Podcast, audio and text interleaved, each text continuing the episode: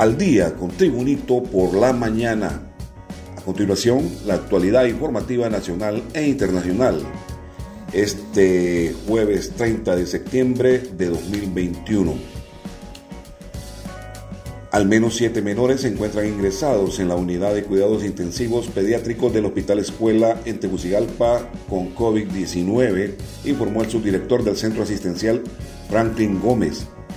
Al mismo tiempo hizo un llamado a los padres de familia a no exponer a los hijos principalmente en este periodo de la semana morazánica y sugirió a la población que debe inocularse previo a salir de vacaciones porque de lo contrario habrá una nueva oleada de contagios. Las atenciones han disminuido, pero se viene el feriado y esto nos dejará una nueva oleada que la empezaremos a ver después del 15 de octubre, lamentó el subdirector del Hospital Escuela, Franklin Gómez. Más informaciones en Tribunito por la Mañana. Los propietarios de la cadena de restaurantes típicos de la costa, María Margarita Flores y Martín Rolando Izaguirre, continuarán recluidos en las cárceles de mujeres en Támara y Siria, en el porvenir Francisco Morazán, respectivamente, por los delitos de explotación laboral ilícita, explotación laboral infantil y explotación en condiciones de servidumbre agravada como autores. Lo anterior tras conocerse la resolución de la audiencia inicial en el expediente judicial número 2070-2021 en el que el juez les dictará un acto de formal procesamiento con la medida de prisión preventiva por los delitos antes referidos. Asimismo, se le dictó acto de formal procesamiento a María Margarita Flores por el delito de lavado de activos en perjuicio de la economía del Estado de Honduras. Se indicó que a los otros tres involucrados en este caso se le dictó un acto de formal procesamiento, pero se defenderán en libertad. Entre ellos, Denis Ricardo Castillo, empleado de la Secretaría de Trabajo, quien está acusado por el delito de revelación de secretos en perjuicio de la administración pública. Continuamos con más noticias en Tribunito por la mañana.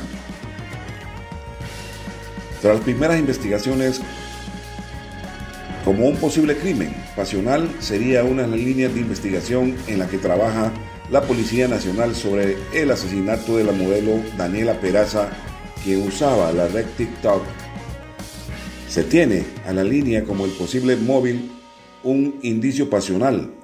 Estamos descartando a través de su núcleo familiar correspondiente, informó el jefe de operaciones de la Dirección Policial de Investigaciones DPI en la zona noroccidental, Cristian Nolasco, respecto al crimen de la TikToker hondureña Daniela Peraza. La modelo hondureña Daniela Peraza fue encontrada muerta el domingo anterior en un sector de la colonia Las Anonas de la ciudad norteña de San Pedro Sula, en el departamento de Cortés, como resultado de un disparo en la frente por razones aún no establecidas por la Policía Nacional. Más informaciones en Tribunito por la mañana. Lectores dentro y fuera de Honduras se informan, entretienen y aprenden gracias a la inmediatez que Diario La Tribuna les ofrece a través de sus diversas plataformas digitales. Adultos, jóvenes y niños forman parte de una nueva era digital, donde la información les llega en tan solo un clic y hasta la palma de su mano a través de su teléfono celular.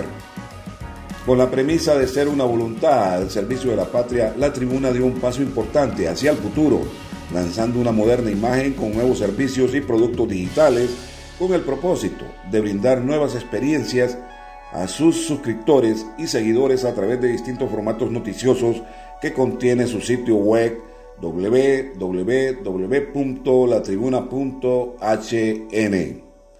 Más noticias en Tribunito por la mañana. Como una importante oportunidad de trabajo, el programa Participate Learning abrió sus inscripciones para postularse al proceso de reclutamiento con 100 plazas para nuevos profesores que quieran viajar a apoyar la enseñanza bilingüe y el intercambio cultural en Estados Unidos. Entre los requisitos para ser elegible, además de contar con dos años de experiencia como educador a tiempo completo, incluyen un manejo avanzado del idioma inglés ser docentes titulados oficialmente, tener una licencia de conducir al día y experiencia al volante. De momento, el programa Participate Learning tiene abiertas postulaciones para puestos de educación primaria en dos idiomas, tanto la alternativa en español e inglés como en mandarín e inglés, además de plazas para la enseñanza de estudios sociales, matemáticas o ciencias en dos idiomas, español e inglés. Continuamos con más noticias en Tribunito por la mañana. Con el objetivo de fortalecer la economía hondureña y brindar un espaldarazo al turismo, el presidente de la República, Juan Orlando Hernández, realizó el lanzamiento oficial del feriado morazánico 2021 en la ciudad norteña de Tela, en el departamento de Atlántida. El mandatario Hernández exhortó a los hondureños a disfrutar de este asueto sin descuidar las medidas de bioseguridad contra la COVID-19. El lanzamiento se llevó a cabo en mediaciones de las playas municipales de Tela, donde el mandatario Hernández invitó a los hondureños a vacacionar y visitar los destinos turísticos del país, pero siguiendo responsablemente las medidas de bioseguridad. Informaciones internacionales en Tribunito por la mañana. Desde París se informa. El expresidente francés Nicolas Sarkozy fue condenado este jueves a un año de prisión que podrá cumplir en arresto domiciliario por la financiación ilegal de su campaña presidencial de 2012, lo que supone su segunda sentencia de cárcel en poco más de medio año. El tribunal consideró que el jefe del Estado francés entre 2007 y 2012 se benefició de un sistema de doble contabilidad puesto en marcha para poder superar los límites de gasto impuestos por la ley francesa.